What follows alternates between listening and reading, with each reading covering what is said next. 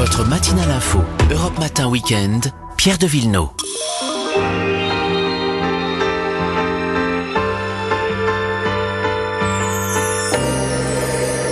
C'est l'heure des balades avec Marion Sauveur. Bonjour. Et Vanessa Hazard. Bonjour. Bonjour Vanessa. On se pose dans l'est de la France à, à Besançon pour remettre, j'allais dire, nos pendules à l'heure. Oui, bon, bon, bon jeu de mots, hein, parce que Besançon, c'est la capitale Mais du oui. temps, c'est la capitale de l'horlogerie.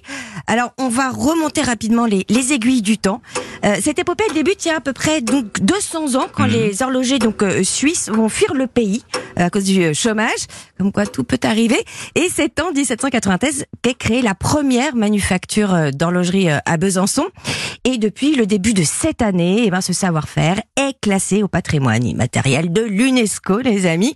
Alors, il y a pas mal de spots qui sont consacrés donc à, à cette thématique du temps.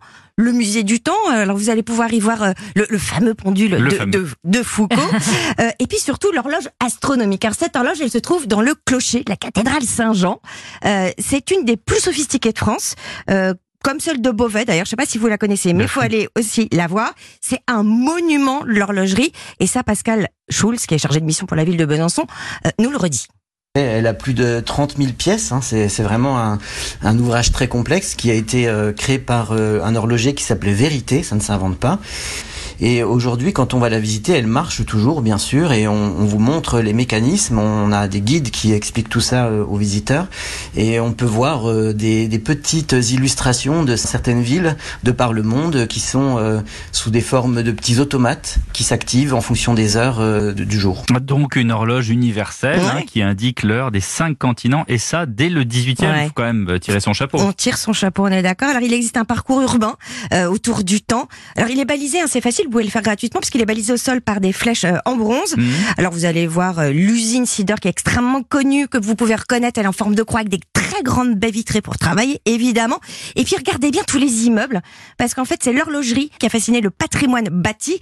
Donc vous allez repérer au rez-de-chaussée, il y avait des boutiques, au premier étage les appartements et les ateliers tout vitré tout en haut, évidemment pour profiter de la lumière, euh, voilà jusqu'au euh, plus tard possible. Et ce que je trouve d'ailleurs le plus fascinant, c'est la minutie des horlogers.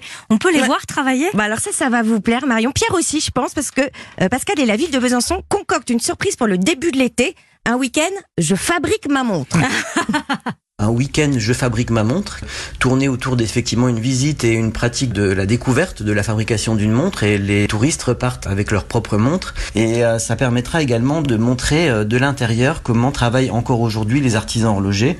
Euh, Il y en a un qui est assez connu, c'est Utinam, il est juste en face du musée du temps et il a un très bel espace dans lequel on peut voir bah, d'une part comment travaillent les artisans mais également comment sont construites les différentes étapes qui permettent d'arriver à une montre mécanique. Et on repart avec sa montre. Et on repart avec sa montre. C'est top, Ah, non génial. Comme les enfants, Si c'est le on Père arrive à l'avoir mis dans le, dans le bon Ouais, sens. enfin ça, à mon avis, on est, on est loin de y arriver, surtout vous, Pierre. Voilà. Mais ce qui est chouette, à part l'horlogerie, et puis évidemment la, la, la citadelle, hein, c'est un, c'est un écrin de verdure, cette ville. Euh, partez euh, du côté de la Via Francigena, justement, un petit Saint-Jacques de Compostelle. Et puis, euh, vous allez pouvoir dormir chez les frères hospitaliers.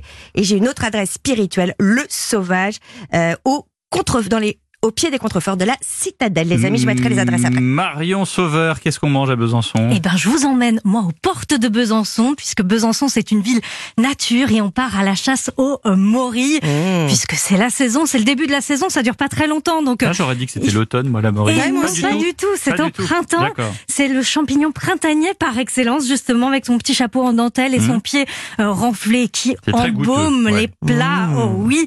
Et en, en Franche-Comté, il y a un- on trou- on en trouve pas mal de la de la morille. Alors il y a 13 espèces différentes et notamment la deliciosa qui est la délicieuse et qui est vraiment délicieuse. Alors on a un peu du mal parfois à, à- à la trouver.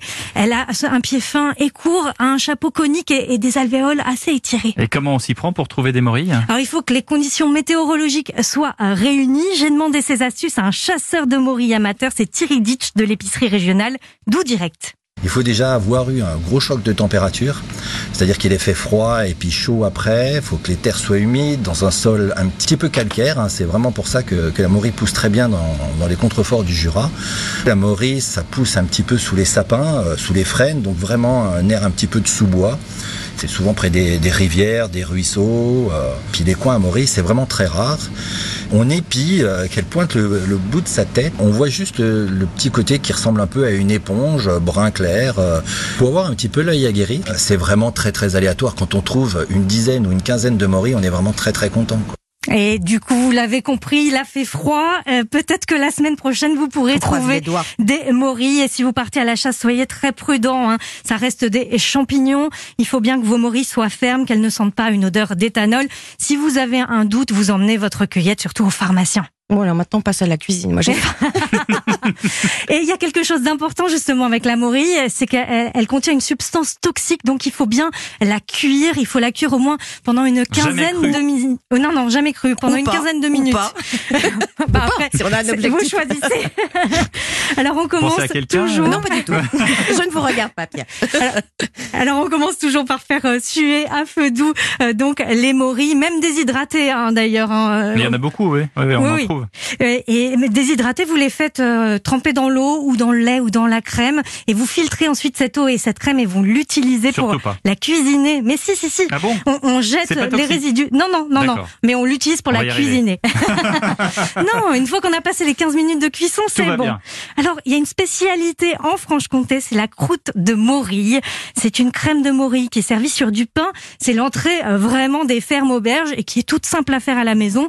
Des morilles revenues un quart d'heure minimum avec des petites échalotes, du vin blanc, l'eau des morilles justement que vous avez récupéré, ça va apporter beaucoup de saveur et de la crème fraîche. Vous étalez ça une heure sur du pain grillé et puis une recette un petit peu plus moderne, un œuf parfait aux morilles au vin jaune. Je vous mettrai la recette sur europe1.fr. Voilà, et si on veut, on peut aller aussi euh, au restaurant Les Gamins. Hein, Euh, Oui. C'est le chef Éloi Drouet qui prépare justement sa réouverture avec un vol au vent aux langoustines et morilles. quand même. Jaune. Ça sera un délice. Merci Marion. Et effectivement, toutes les recettes sur europe1.fr. À demain.